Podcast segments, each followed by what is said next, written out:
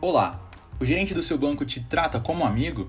Nós somos o programa de apoio ao endividado da Universidade de São Paulo e nesta mensagem vamos discutir o papel do gerente do banco. Ao realizar um empréstimo, uma renegociação de dívida, uma contratação de um serviço no banco, etc., é muito importante se lembrar que o interesse do gerente do estabelecimento é realizar um número determinado de vendas.